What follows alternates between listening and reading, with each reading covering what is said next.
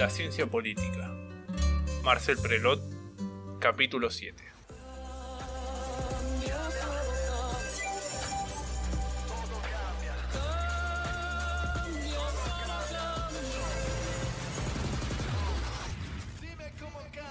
Cambia, todo cambia. Marcel Prelot dice lo siguiente. Las instituciones y las leyes que conforman el aparato político del Estado son permanentes, pero las personas no, cambian constantemente. La política es dinámica, debido a ciertos intereses y comportamientos de las fuerzas que compiten entre sí por el poder. A esto Prelot lo llama vida política. Estas fuerzas que coexisten son las que tienen la capacidad de disputarse el poder, y Prelot las distingue de la siguiente manera. Fuerzas individuales atribuidas a las personas con la capacidad de apropiarse del poder por una característica propia o también de obtenerlo con el consentimiento general, y por otra parte, fuerzas grupales, que serían fuerzas colectivas divididas en dos. Fuerzas organizadas, tales como partidos políticos, sindicatos, ejército, iglesia, y fuerzas desorganizadas, como la opinión pública, el movimiento de mujeres y las clases sociales. Esto teniendo en cuenta el contexto y el momento en el que Prelot escribe, alrededor de la década del 50. Las influencias, en cambio, no tienen la capacidad de llegar al poder por sí mismo, pero sí tienen la capacidad de condicionarlo. Y Prelot las clasifica de la siguiente forma. Influencia étnica, ligada a la cultura e idiosincrasia, que condiciona cómo nos relacionamos con los demás influencia geográfica, las características geográficas que crean predisposición favorable para formar estados, formas institucionales y ciertas prácticas en la vida social. Influencia económica, entendiendo como esta correlación entre economía y política, que conforman la estructura mientras que las instituciones conforman la superestructura.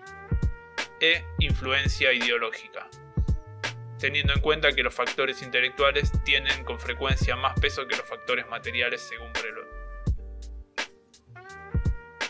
Para analizar la política en una sociedad existen ciertos comportamientos que se rigen por esta influencia. Desde un punto de vista moral se divide en dos polos.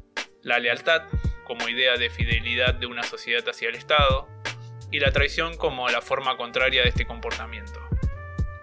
Prelot dice que los individuos leales pueden tener el comportamiento de una persona que cumple con sus deberes de ciudadano, respeta las leyes y contribuye hacia el funcionamiento correcto de la sociedad y al bienestar de los demás miembros de la comunidad, actuando cívicamente, pero también puede verse modificada por la corrupción.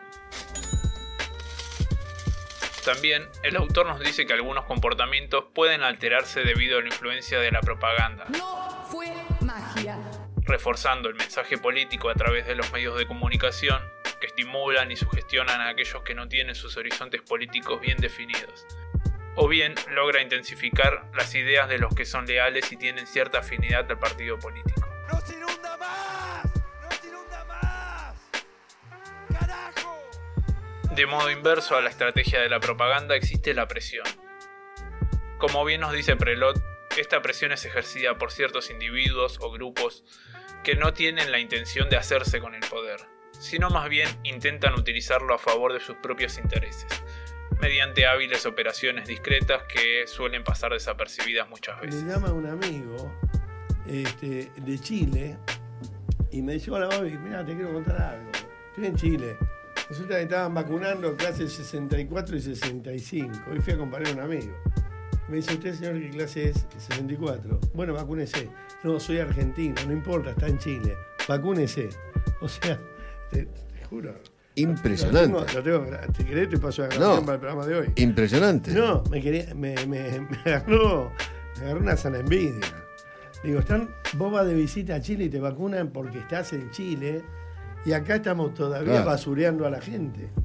No, es tremendo, ¿no? Tremendo. Me dio una vergüenza, Eduardo. No, tremendo. Una vergüenza. ¿Sabes qué? Nunca pensé que iba a decir la palabra, me da vergüenza de ser argentino. Con este gobierno me da vergüenza, ¿viste? Porque la gente te llama del mundo y te dice, pues, ¿y ustedes cómo están que no tienen nada?